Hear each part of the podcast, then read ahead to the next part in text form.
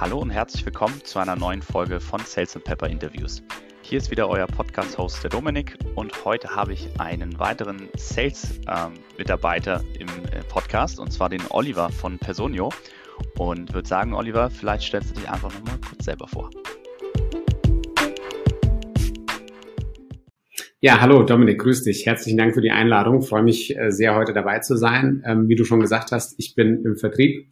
Ähm, wenn mich jemand fragt, was ich mache, dann sage ich auch in der Regel, ich bin Vertriebler. Ähm, genauer, ich bin bei Personio seit jetzt viereinhalb Jahren, bin dort als VP Sales dazugekommen, ähm, verantworte mittlerweile den deutschsprachigen und Benelux-Raum und habe davor gute elf Jahre ähm, Software, SaaS, Cloud, wie auch immer Vertrieb für amerikanische ähm, ja, Unternehmen gemacht, mostly Scale-Ups ähm, habe aber in meinem Leben schon viele andere Dinge ähm, quasi an den Kunden gebracht oder die Kundin.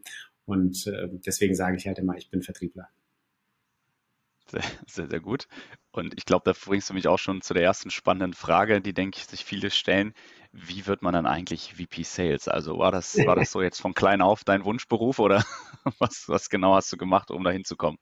Ja, klar. Also ich war sechs Jahre alt, als dieser quasi Beschluss in mir gereift ist, äh, Cloud VP Sales zu werden. Das wusste ich schon vor äh, 34 Jahren. Wer jetzt rechnen kann, weiß, wie alt ich bin. Nein, Spaß beiseite. Also ähm, ich würde sagen, ich habe nicht unbedingt den, den geradlinigsten Lebenslauf gehabt. Ähm, also äh, meine Eltern sind ursprünglich nicht aus Deutschland, die sind in den 60ern als Gastarbeiter nach Deutschland gekommen und so ein bisschen ähm, wie soll ich sagen, zufällig, wie irgendwie ganz viele andere Menschen aus dem Balkan oder vom Balkan, also Kroatien, Serbien ist sozusagen der, äh, die Ecke, wo ich herkomme, äh, hatten dann irgendwann meine Eltern ein Restaurant, wo es dann Cevapcici und Balkanküche und Schnitzel und so weiter gab in einem Sportverein. Ich glaube, wir hatten irgendwann mal in den äh, 90er Jahren 90 Prozent Marktanteil Jugos und Sportgaststätten, ähm, um jetzt nicht sozusagen in Stereotypen zu landen, aber das war meine, meine Wahrnehmung.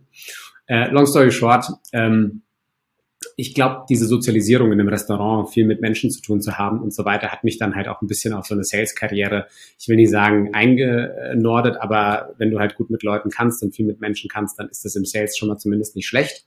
Und irgendwann, ähm, äh, nach, dem, nach dem Abi ähm, hatte ich ähm, bisschen Zeit. Ja, ich habe dann eine Ausbildung erstmal gemacht bei einer Sparkasse als Bankkaufmann, so ganz ordentlich. Äh, das war meinem Vater sehr wichtig, dass ich was Ordentliches lerne. Und ähm, ja, hatte dann halt, kommt mir bekannt vor. ja, so äh, wenn du was Ordentliches gelernt hast, dann kannst du machen, was du willst. Ja, aber vorher erstmal erstmal die Boxen ticken. Ähm, aber es war auch nicht so schlecht. Also die Banklehre, die war sicher sehr gut, weil du gutes kaufmännisches, betriebswirtschaftliches Handwerks Handwerkszeug beigebracht bekommst. Und naja, ich hatte halt ein paar Monate Zeit und dann ähm, habe ich mir überlegt, was mache ich jetzt in der Zeit? Wollte nicht äh, auf der faulen Haut rumliegen oder nur bei uns im Restaurant arbeiten, sondern dann halt mal geguckt, was kann man so jobmäßig machen. Und dann kam irgendwann ein Kumpel von mir um die Ecke und sagt so, ja, er hat einen neuen coolen Job. Ich so, ja, was machst du denn? Ja, ich verkaufe American Express äh, Kreditkarten am Flughafen. So, mh, okay, erstmal so, was soll das? Ja, hat doch jeder eine Kreditkarte.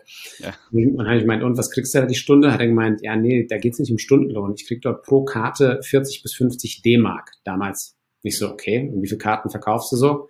Naja, so ein normaler Tag sechs bis acht, an einem guten 12, 13, 14. Und dann habe ich halt mal kurz gerechnet und dachte mir, hm, das ist viel Geld. Also ja, mehr als Stundenlohn, ja. den man irgendwo beim Zeitung austragen oder beim Kellnern äh, kriegen kann. Ähm, und da ich meinte, ja, okay, äh, kann ich mir das mal anschauen? Und dann hat er mich halt mal mitgenommen, seinem Chef vorgestellt und dann waren wir uns fünf Minuten später handelseinig, ähm, dass ich das jetzt am nächsten Tag auch machen würde.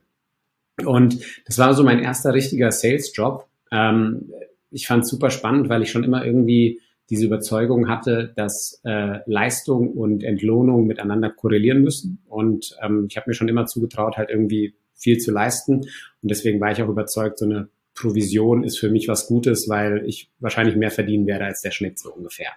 So, das ist jetzt so ein Ding. Ähm, dann ging es halt in die Ausbildung, habe nach der Ausbildung dann ein Studium angefangen und bin in so einem Business Development Unternehmen gelandet, das neue Produkte in den Markt führt. So, und das war so ein One-Man-Shop ähm, und ich war dann so der Studi. Und wir haben damals biologisches Tierfutter von einer italienischen Firma, also quasi Bio, ähm, nach Deutschland eingeführt. Und das war so 2004, 2005. Da hatte eigentlich noch keine Sau eine Ahnung von Bio und wir eigentlich auch nicht. Und dann meinte mein Chef so, ja, du bist, du, du kennst doch dieses Internet ähm, du machst mal die E-Commerce-Händler und ich mache die stationären Händler. Und ich so, ja, okay, probieren wir es mal aus.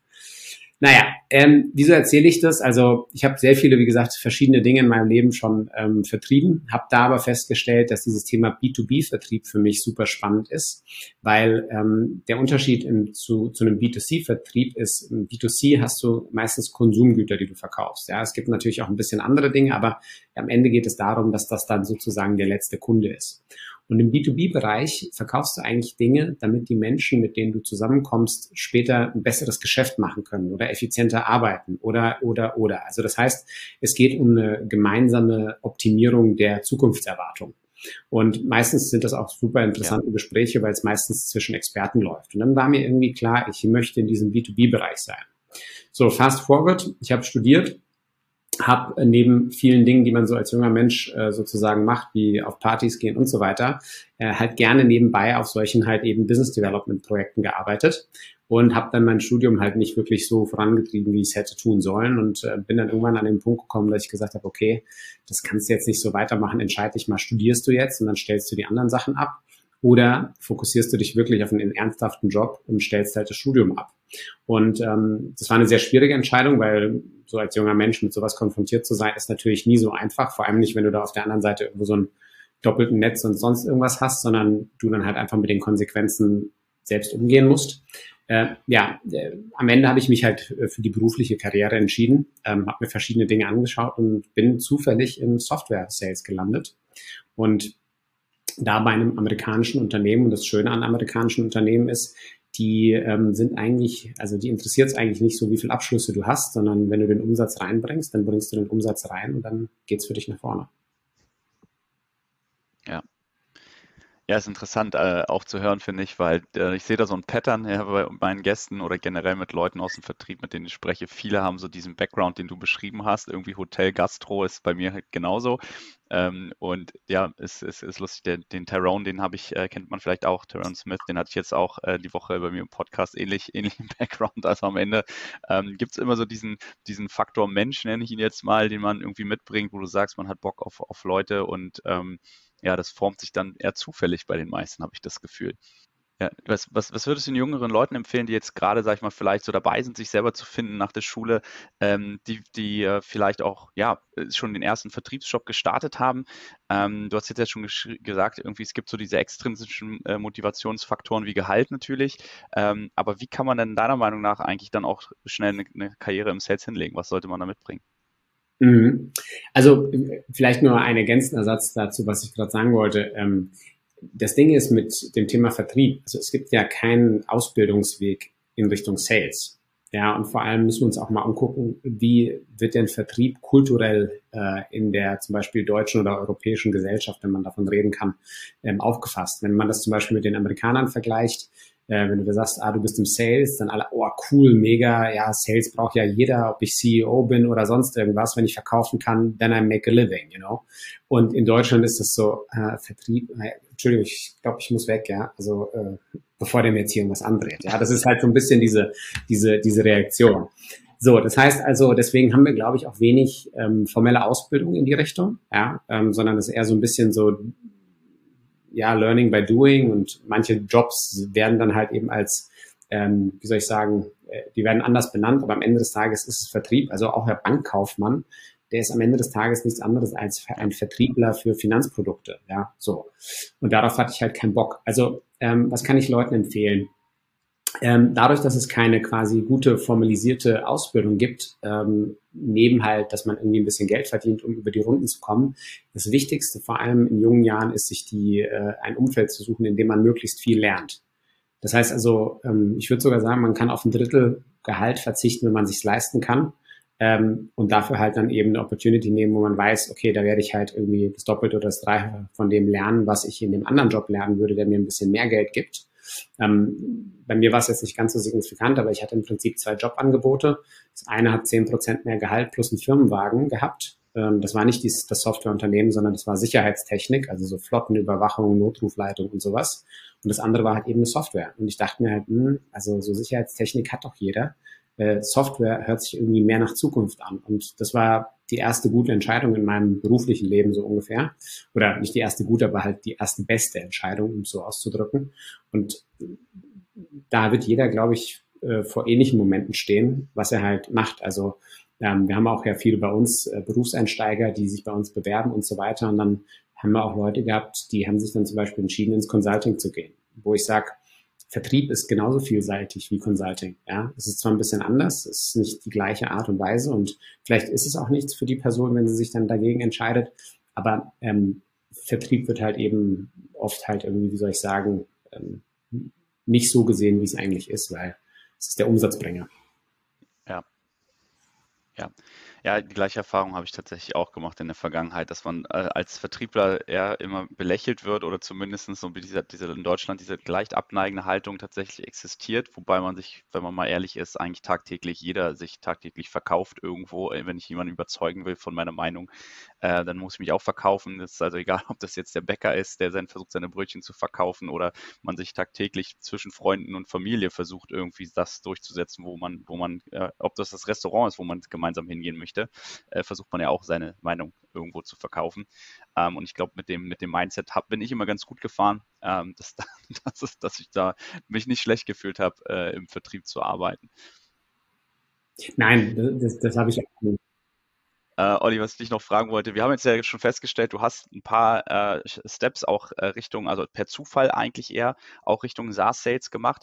Aber wann war denn der Schritt gekommen, wo du gemerkt hast, hey, irgendwie das Verkaufen liegt mir zwar, aber ich möchte eigentlich gern Manager werden oder möchte gern Richtung äh, Management mich weiterentwickeln und da mehr Verantwortung auch übernehmen? Was war so da der, der, der, der Zeitpunkt?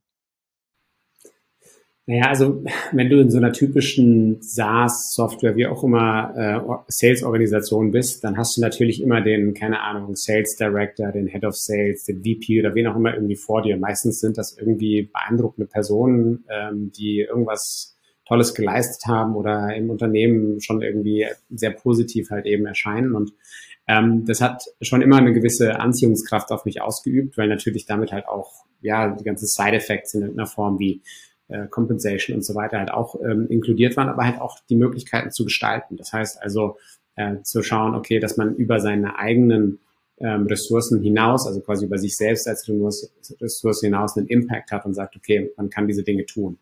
Ähm, das hat mich schon immer ein Stückchen weit fasziniert, aber ich war jetzt nicht so, dass ich gesagt habe, ah, okay, ich habe jetzt ein Jahr Sales, jetzt möchte ich gerne Sales Leader werden, sondern ähm, auch da bin ich ein bisschen, ich will nicht sagen zufällig hingekommen, ähm, aber es war jetzt kein, kein Karriereplan, sondern ich war ungefähr fünf, sechs Jahre quasi in diesem Bereich äh, tätig.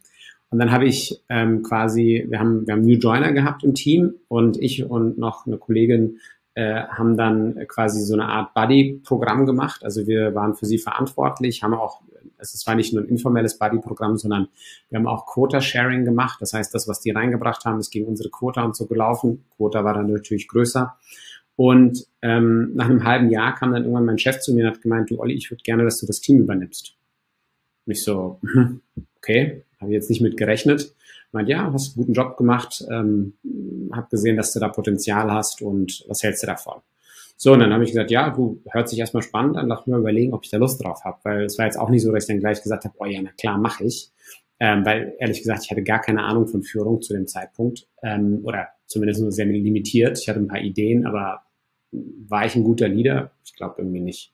Also nicht, schon gar nicht irgendwie ausgereift. Und dann habe ich mit meinem alten Chef gesprochen, der, ähm, mit dem ich vorher gearbeitet habe. Und dann meine ich so, was denkst du? Wie siehst du das? Meint er so, naja, siehst doch mal ganz pragmatisch. Ähm, du kannst jetzt die Gelegenheit verpassen und dann irgendwann kommt sie vielleicht wieder. Oder du probierst sie einfach aus und wenn es nach einem Jahr nicht funktioniert, dann gehst du wieder zurück in eine AI-Rolle, wird dir keiner einen Strick draus drehen, kannst eigentlich nichts verlieren. Ich so, ja, ist eigentlich ein ganz pragmatischer Gedanke. Und dann habe ich so gemacht. Das heißt also, ich bin dann in die Rolle rein und ähm, mit allen falschen Erwartungen an die Rolle und mit auch ein paar richtigen und mit allen möglichen Fehlern, die man so macht. Also ähm, die ersten ein, zwei Jahre waren schon eher herausfordernd. Kann ich, kann ich nachempfinden. In der gleichen Situation befinde ich mich ja auch gerade selbst dieses Jahr befördert worden zum Manager und genau wie du sagst, die falschen Erwartungshaltungen, ich glaube, die kann ich sehr, sehr gut nachempfinden. Was war das, was war das denn bei dir, wo du gesagt hast, ähm, da warst du auf einmal überrascht oder hast dann einfach eine komplett falsche Erwartungshaltung auch an, an eine Managerrolle gehabt, vielleicht? Ja, ich habe ich hab mir gedacht, oh, endlich muss ich mich nicht mehr um diesen ganzen Kleinkram kümmern. Ja, ich kann mich jetzt um strategische Sachen kümmern. Und Realität war, ich durfte mich jetzt um den Kleinkram von jedem kümmern.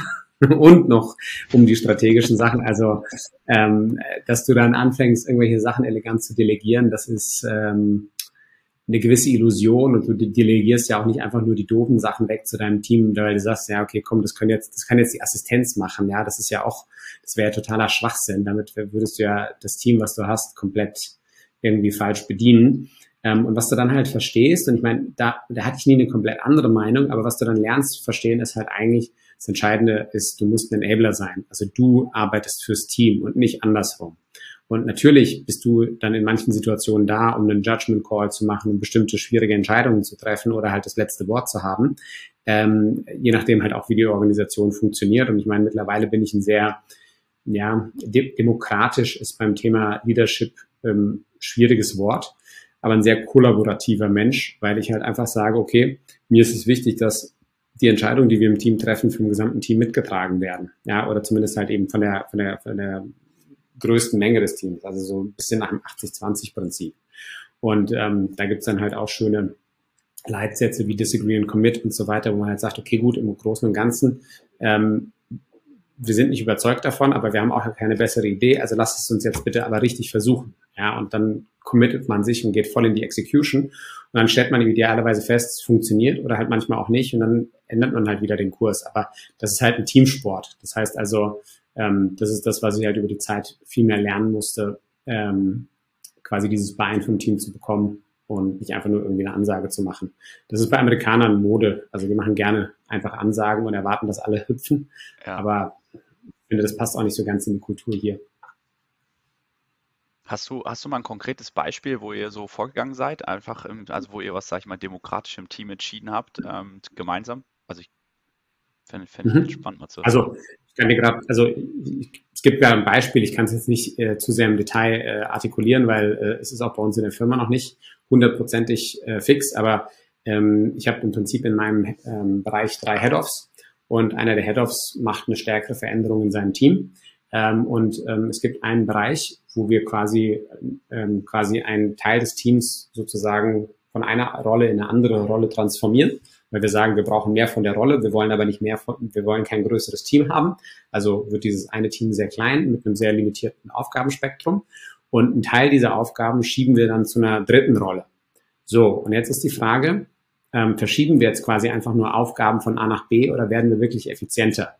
Und ich bin noch nicht überzeugt davon, dass wir wirklich effizienter werden. Nichtsdestotrotz, ich habe auch keine bessere Idee. Ähm, ich sehe, dass im Großen und Ganzen diese Gesamtveränderung, die er vorhat, die richtige Richtung ist und jetzt wegen quasi 10 Prozent oder 20 Prozent der ganzen Angelegenheit die restlichen 80, 90 Prozent zu blockieren, wäre für mich massiv schädlich. Also ich glaube, da, da würden wir halt auch nicht dem Geist eines solchen Unternehmens, wie wir sind, halt ähm, gerecht werden. Und das habe ich halt klar zu ihm gesagt und habe gemeint, du, ähm, 80 Prozent gekauft, die 20 Prozent, ich bin nicht überzeugt davon. Das heißt, I disagree, aber ich committe mich, dass du den Support bekommst, den du brauchst. Deswegen lass es uns jetzt rasch ausprobieren, lass uns äh, unsere Erwartungshaltung festhalten. Also wie muss es sich verändern, damit wir es als Erfolg bewerten und das halt eben regelmäßig monitoren und sehen, wenn sich der Erfolg nicht einstellt, dann auch ganz klar Maßnahmen ziehen, die dafür sorgen, dass wir halt nicht in das Problem weiter reinlaufen. Ja. Ist interessant. Also ich, ich glaube, ich, äh, ich, mir fallen nämlich auch gleich ein, zwei Beispiele ein bei mir, wo man das Ganze mal äh, in die Praxis an, an, in der Praxis anwenden könnte. Ähm, deswegen finde ich, finde ich solche Tipps natürlich immer besonders spannend. Gab es denn, ähm, weil wir hatten jetzt am Anfang ja so ein bisschen drüber gesprochen, du bist dann ins Management auch wieder, ähm, weil dir die Möglichkeit ge ge gegeben wurde, aber es ist ja natürlich immer noch ein Riesenschritt vom jetzt einfach, ich leite ein Team hinzu, ich werde auf einmal VP Sales und habe auch dann mein Team ja dann wieder andere Manager, die wieder Teams leiten. Ähm, was war denn da so für dich der, der Schritt, ähm, ich glaube, einfach nochmal zurückzukommen, ähm, was war denn da so der, der finale Schritt für dich, wo du gesagt hast, okay, ich will einfach mich auch doch noch weiter in diesem Management-Track eigentlich weiterentwickeln? Ähm, oder ist das auch mhm. alles so einfach passiert, nenne ich es jetzt mal? Ein bisschen was von beidem. Also ich habe, bevor ich zu Personio bin, war ich gute fünf, sechs Jahre in der Führungsrolle, ähm, habe ähm, also kein komplettes äh, Second-Line-Team gehabt, sondern hatte ein Team, wo ich äh, ICs geführt habe, also AIs oder wie auch immer, plus ein Team, wo halt ein Teamlead drinne war, wo der einen Teil des Teams übernommen hat. Aber ich hatte nie ein komplettes Team, wo ich nur mit Leadern gearbeitet habe. So, und ich habe dann auch ähm, in verschiedenen Firmen quasi eine Führungsrolle gehabt. Ich habe äh, auch im Ausland, ich war in äh, Hongkong eine Zeit für eine Firma und habe dort äh, quasi das Geschäft geleitet. Und ich habe halt irgendwann gemerkt, diese äh, amerikanische, ich vereinfache es jetzt mal, Regional Director Rolle, die ich da halt einen Großteil der Zeit hatte, ähm, die, die fängt an, mich zu langweilen, weil ich habe das jetzt ein paar Mal gemacht und ob ich jetzt fünf oder sechs Leute mehr habe oder zehn meinetwegen, das ändert an dem ganzen Thema nichts, sondern ähm, ich, ich möchte mich auch mit den anderen Themen drumherum beschäftigen. Das heißt also, ich möchte weniger stark nur für die Execution zuständig sein, sondern ich möchte auch mir überlegen, wie gehen wir in die Execution rein, wie strukturieren wir das. Ich möchte auch quasi in die Unternehmensentwicklung ein Stückchen weit einen Einfluss haben. Und deswegen hat es mich schon eine ganze Zeit lang interessiert, halt für ein jüngeres, für ein Startup zu arbeiten, wo ich sage, okay, da komme ich früher rein, da kann ich die ganzen Sachen stärker mitprägen. Ich bin aber noch nicht gleich überfordert, wie wenn ich jetzt zu, keine Ahnung, Salesforce gehen würde und sage, ich möchte jetzt Europachef werden, ja, weil äh, wenn ich damals vor viereinhalb Jahren, wo ich jetzt hier zu Personio bin, zu Salesforce gegangen wäre und hätte mich auf die Europastelle beworben, ich wäre wahrscheinlich kläglich gescheitert. So, und ähm, long story short, ähm, so habe ich halt über die Jahre hinweg immer mal wieder mit Startups gearbeitet, auch so aus der Motivation, äh, gesprochen, Entschuldigung, auch aus der Motivation heraus, wieso gibt es denn eigentlich keine coolen deutschen Startups, Scale-Ups im B2B SaaS Cloud-Umfeld? Und bin dann halt irgendwann auf Personio gestoßen und habe gemeint, okay, jetzt probieren wir es halt einfach aus. Ähm, das, was sie davor haben, traue ich mir zu und fairerweise halt auch deshalb, weil ich nicht erwartet habe, dass es so groß wird. Also ich habe schon erwartet, dass wir groß werden können und dass wir halt auch einen gewissen Track Record hinlegen. Aber ähm, mein Team, das nur für den deutschsprachigen Raum zuständig ist, das sind jetzt 180 Leute. Das heißt also, ähm, hättest du mich vor viereinhalb Jahren gefragt, dass wir in viereinhalb Jahren 180 Leute auf dem Dachmarkt haben, die dort nichts anderes machen als New Business, dann hätte ich wahrscheinlich laut gelacht und gesagt, was sollen die denn den ganzen Tag machen? Heute denke ich mir, wow, ja, die sind alle ganz schön busy und ähm, weniger sollten es eigentlich nicht sein. Ja, ja, Wahnsinn, was ihr über die letzten Jahre aufgebaut habt bei Personio, definitiv. Ähm, und ich glaube, ja, jeder, der Personio kennt, ich, ich kenne euch tatsächlich auch schon, schon fast von Tag 1, habe euch äh, eure Gründer damals noch auf der Messe kennenlernen dürfen und äh, die Reise, die ihr hingelegt habt, ist, ist echt der Wahnsinn. Ähm, jetzt hast du, wenn ich das richtig verstanden habe, du hast gesagt 150, 180 Leute bei dir quasi ähm, in, in, in, deinem, in deinem Team. Ähm, wie habt ihr euch da so strukturiert? Habt ihr, also du, du wirst jetzt gesagt, drei Head-Offs, aber gibt es darunter dann noch eine weitere Ebene? Also wie, wie sind die Teams da so strukturiert? Ja, klar, natürlich. Also wir haben ähm, im Prinzip so ein Ziel von einem ähm, IC-to-Leader-Ratio von ungefähr 1 zu 6 bis 1 zu 9, je nachdem, in welcher Funktion man ist.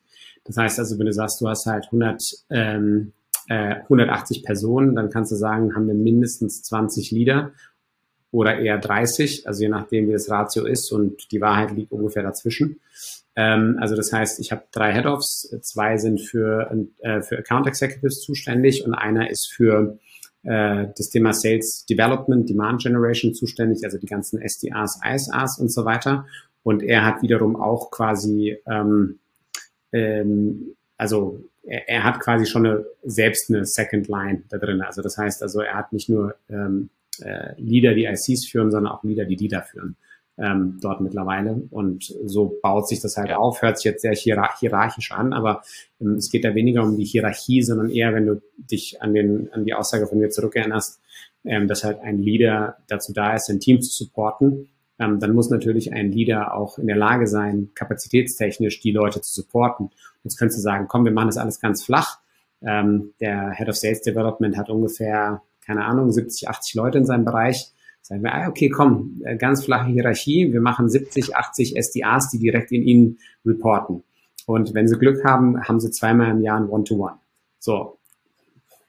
Was soll daraus werden? Ja, ja, ich, ich merke es tatsächlich mit meinem Team genauso. Ich habe jetzt äh, sechs Leute bei mir im Team und ich fange jetzt schon an zu gucken, wie kann ich meine Termine im Kalender hin und her schieben, weil über die One-on-Ones willst du noch Coachings machen, dann hast du noch ein Pipeline-Review genau. und am Ende ist die Woche dann ganz schnell rum und du hast es trotzdem nicht geschafft, mit allen zu sprechen. Ähm, es bringt auf jeden Fall Herausforderungen mit sich. Also wer, wenn ich davon höre, dass, dass es Leute gibt, die wirklich 30, 40 Leute in einem Team haben, da frage ich mich tatsächlich, wie die das alles unter einen Hut bekommen. Mhm. Es gibt ja keine richtige Ausbildung. Auch für das, was du jetzt, sag ich mal, machst, gibt es keine kein Möglichkeit, irgendwie zu sagen, ich lasse mich zum VP Sales ausbilden. Ähm, du hast natürlich die Berufserfahrung als Individual Contributor, die du mitbringst und natürlich lernst du von Leadership-Rolle zu Leadership-Rolle immer mehr. Aber was ich besonders spannend finde, ist, in deiner Rolle jetzt als VP, hast du ja auch gerade schon beschrieben, geht es ja vor allen Dingen auch darum, die Strategie gemeinsam mit der Geschäftsführung festzulegen und auch die richtigen Entscheidungen zu treffen für das entsprechende Wachstum. Und was mich da super interessieren würde, ist, wie hast du denn also hast du das alles irgendwie selber beigebracht? Wo holst du dir da auch, sag ich mal, dann deine Ideen her und ähm, dass du sagst, okay, ich weiß, das ist jetzt die richtige Entscheidung oder ich habe zumindest ein gutes Gefühl dabei, in die Richtung zu gehen. Ähm, wo, wo holst du dir das Wissen her? Also ich würde das mal unter dem Schlagwort Business Acumen slash Commercial Sense ähm, zusammenfassen. So, also äh, das ist etwas, das, äh, das kann man lernen. Ähm, es ist nur so, dass es halt eben keine, es gibt nicht den einen Weg, um Commercial Sense zu entwickeln. Ja, es gibt halt Leute, die äh, fangen an mit 13 Flohmärkte zu veranstalten und sind mit 20 Millionäre, weil sie halt irgendwie komplett äh, durch die Decke gehen mit dem, was sie da tun. es gibt andere Leute, die haben äh, drei Doktortitel und krebsen vor sich hin, ähm, ihre Stromrechnung zu bezahlen, weil sie halt irgendwie mit anderen Themen beschäftigt sind, halt als mit Geld verdienen. Das heißt also, ähm, das ist, glaube ich, eine Grundvoraussetzung, dass du einen gewissen Commercial Sense hast, ähm, um überhaupt in solchen Diskussionen mitzugehen. Ähm, und da kann ich halt einfach nur sagen, also ein Interesse an Wirtschaft, ein Interesse an Unternehmertum, ein Interesse an Unternehmen, also ähm, ich habe mit dem Thema sehr früh angefangen. Ich habe, glaube ich, mit 16, 17 oder so angefangen, ähm, mein, mein Sparbuch, was ich von meiner Oma bekommen habe, ähm, an der Börse zu verspekulieren. Ähm, also nicht, dass ich damit besonders erfolgreich war, aber es hat mir halt sehr viel beigebracht über Wirtschaft, über äh, Unternehmen und so weiter, weil ich es halt einfach wie so ein Krimi fand. Das war für mich wie so ein Buch lesen. Ja, ich musste mir keinen keinen Roman reinziehen, sondern ich habe einfach Wirtschaftspresse gelesen und irgendwann dachte ich mir, wow, das ist ja unfassbar spannend, was da abgeht. So, das ist die eine Komponente und ähm, die zwei anderen Komponenten, die, glaube ich, mir helfen, in dem Bereich gut zu sein, ist einmal halt, ähm, ich, ich würde mich als analytisch recht ja, stark, es soll jetzt nicht so ein, so ein, so ein soll nicht so überheblich darum kommen, sondern ich mag einfach gerne mit Zahlen arbeiten. Also ich gucke mir gerne an, was die Zahlen sagen. Ähm, ich denke sehr prozedural. Das heißt also, ähm, wie verbinden sich diese Zahlen? Was heißt das in der Konsequenz? Also Logik ist für mich eine, ein ganz, ganz wichtiges Instrument. Und all diese Dinge kann man trainieren. Natürlich hilft es, wenn man Talent dafür hat. Aber wenn man sich das halt zusammenbringt, dann ähm, kann man da auch sehr einfache also Hilfestellungen finden. Also ein Beispiel für mich ist zum Beispiel, es gibt ein sehr spannendes Buch von dem ehemaligen Intel-CEO, das heißt ähm, High Output Management. Und er sagt halt, jedes, jeder, jeder Prozess, jedes Business ist eigentlich wie ein Produktionsprozess. So, und so kann man das halt auch im Sales machen. Also ich nenne das so ein bisschen die Wurstfabrik. Ähm, du hast einen Input, du hast einen Prozess, der den Input verarbeitet und dann hast du einen Output. Und du brauchst natürlich eine quantitative ähm, Kontrolle, also ist genug durchgekommen oder hattest du irgendwo Verluste?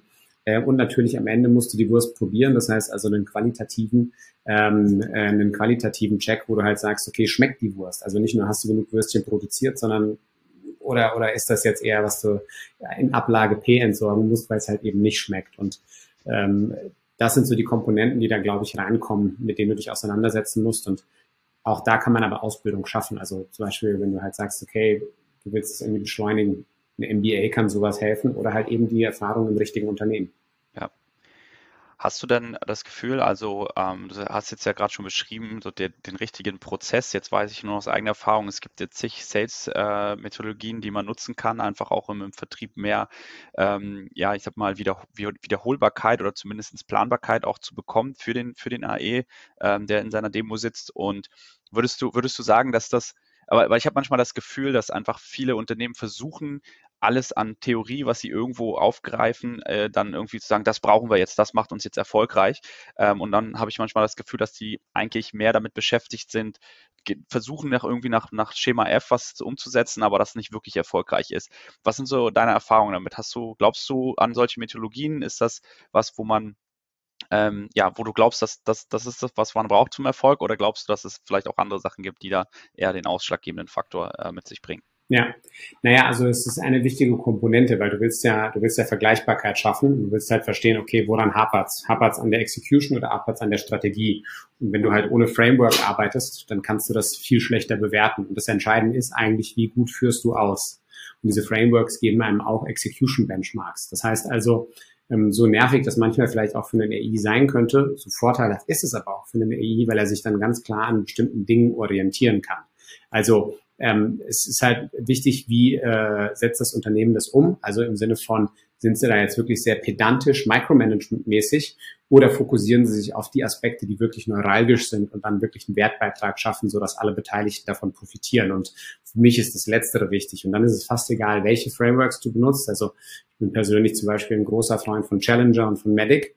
Ähm, aber das muss man halt auch zusammenbringen. Also einfach nur zu sagen, okay, wir machen jetzt Medic, ja, okay, ist schön. Ähm, bist du, bist du beim Medic Review, sorry, ein Arschloch und grillst dein Team auf eine sehr, sehr toxische, negative Art und Weise oder benutzt du es, um halt eben klar ähm, Schwachpunkte herauszustellen und gemeinsam zu erarbeiten, wie kommen wir an diese Schwachpunkte oder wie können wir die mitigieren?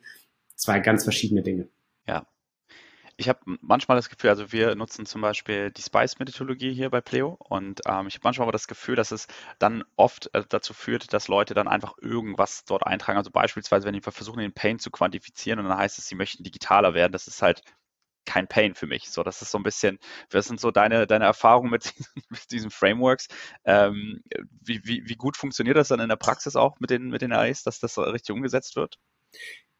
Hängt von der Offenheit der Leute ab. Also ähm, ich habe Leute gehabt, bei denen war es schwierig und ich habe natürlich auch Leute gehabt, die haben das super umgesetzt, die halt einfach sehr offen, sehr coachable waren und sich halt quasi ähm, das gewünscht haben, eine klare Guidance. Ja, das heißt also, ähm, Digitalisierung für sich ist kein Pain, das ist richtig. Aber das liegt halt auch oft auf der Kundenseite, weil nicht jeder auf der Kundenseite ist genauso ausgebildet wie ein Vertriebler und kann mit dieser Methodik und mit dieser Vorgehensweise quasi was verbinden oder anfangen, sondern ähm, er muss halt quasi natürlich auch einen Counterpart haben, der mit sowas umgehen kann. Ja. Ich habe ich hab die Erfahrung gemacht, dass oft die besten Vertriebler so im Team eigentlich die sind, die am schlechtesten solche Frameworks umsetzen oder zumindest dann auch, was das CRM angeht, Datenpflege meistens die sind, die da meistens gar nichts drinstehen haben. Ähm, wie ist so deine Erfahrung damit? Hast du auch äh, irgendwie das Gefühl, dass die, die Top-Performer meistens die sind, die da äh, am meisten drunter irgendwie leiden? Ähm, nein, das kann ich eigentlich nicht sagen. Also ähm, ich, ich, ich würde sogar das Gegenteil behaupten. Ähm, Top-Performer haben ein gutes Verständnis dafür, ähm, was es halt heißt, quasi seine Hausaufgaben zu machen, äh, weil sie halt auch verstehen, welchen Sinn, also welchen produktiven Wertbeitrag es hat. Es kann natürlich sein, dass es halt einfach talentierte Leute gibt, die sich halt über diese Dinge hinwegsetzen und sagen, okay, in Ordnung, ähm, mich nervt das eigentlich, ich habe für mich einen Weg gefunden. Was da aber übersehen wird, es geht nicht nur darum, einen Weg für äh, das Individuum zu finden, sondern es geht einen Weg darum, für das Gesamtunternehmen zu finden und dass alle davon profitieren. Das heißt also, jetzt stell dir vor, ähm, der Top-Performer, ähm, der arbeitet stärker mit diesen Themen und äh, kann damit halt auch eine bessere sozusagen Transferleistung ins Unternehmen bringen.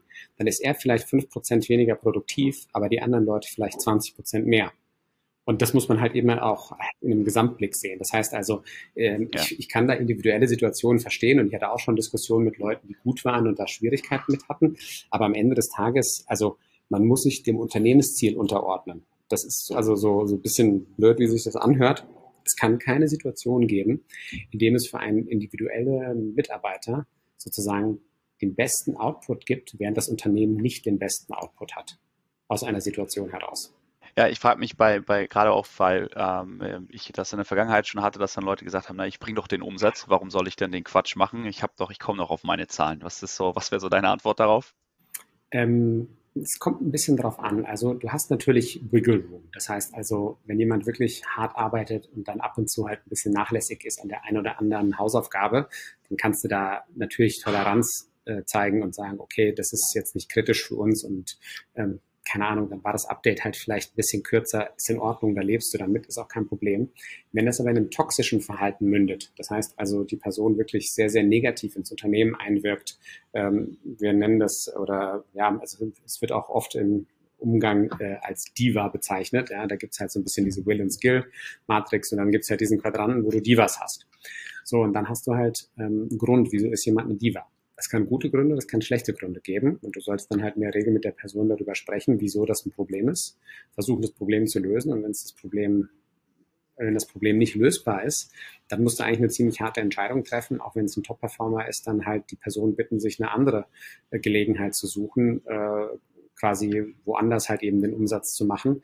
Weil das Schlimmste ist, wenn du Top-Performer hast, die toxisch sind, die im Unternehmen tolerierst, jeder New Joiner, den du reinbringst, wird sich an denen orientieren und sich denken, ah, okay, wenn ich Umsatz reinbringe, dann kann ich ein Arsch sein äh, oder eine Erschin, äh, gibt auch. Und ja. ähm, das ist, das ist, das ist langfristig ein ganz, ganz großes Problem für Unternehmen. Ja, Jetzt sind wir schon wieder 35 Minuten dabei, Olli. Deswegen danke dir auf jeden Fall ähm, für, für die Ausführungen und äh, es war, war, sehr, sehr spannend. Normalerweise ist die letzte Frage immer nach einem Buch. Jetzt hattest du vorhin schon eins genannt, aber vielleicht hast du noch einen anderen, einen anderen Tipp, sag ich mal, für unsere Zuhörer. Äh, was ist denn so das dein, dein Erfolgsgeheimnis? Äh, was würdest du Leuten mitgeben wollen zum Abschluss? Ah, es gibt super viele Bücher.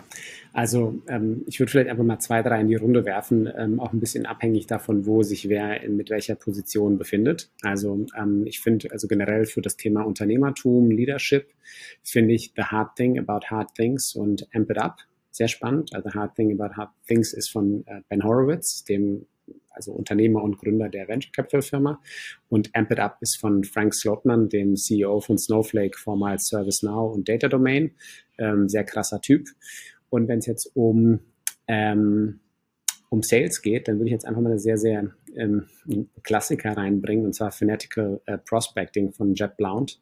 Ähm, das ist einfach, wie soll ich sagen, so ein bisschen eine etwas radikale Bibel. Also da sollte man nicht alles Wort für Wort nehmen, was man da hört, aber er bringt es eigentlich auf den Punkt, äh, vor allem wenn es halt um New Business geht, ähm, wie man sich vom Mindset her halt eben aufstellen sollte und was man tut.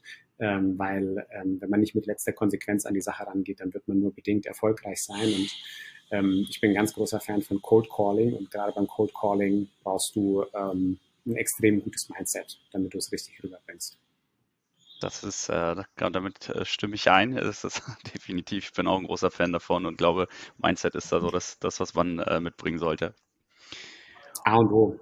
Da, da macht sogar einen Unterschied, ob du am Tisch stehst oder auf deiner Couch lümmelst. Das hört der Prospect, den du gerade anrufst. Ja, Olli, ich danke dir für deine Zeit, wünsche dir auf jeden Fall mit Personio noch äh, viel Erfolg und äh, denke mal, wir werden uns sicherlich auf der einen oder anderen Messe nochmal zu Gesicht bekommen. Ähm, für alle, die, die Olli noch nicht können, ich packe die, äh, sein LinkedIn-Profil auch nochmal hier in die Show Notes, dann könnt ihr ihm gerne auch auf LinkedIn folgen. Ja, sehr gerne. Und ja, vielen Dank nochmal für die Einladung, Dominik. Ich bin mir sicher, wir laufen uns wieder über den Weg. Und wenn es irgendwann mal wieder was gibt, ähm, ich freue mich über einen weiteren Austausch. Bis dahin, mach's gut. Ciao.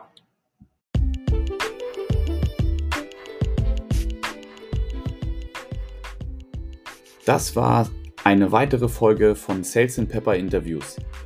Wenn dir die Folge gefallen hat, freue ich mich über eine gute Bewertung von dir und damit du keine Folge mehr in Zukunft verpasst, einfach den Podcast abonnieren. Alle Infos zur Folge und Links zu Büchern findest du in den Show Notes und ich freue mich auf ein baldiges Wiedereinschalten von dir.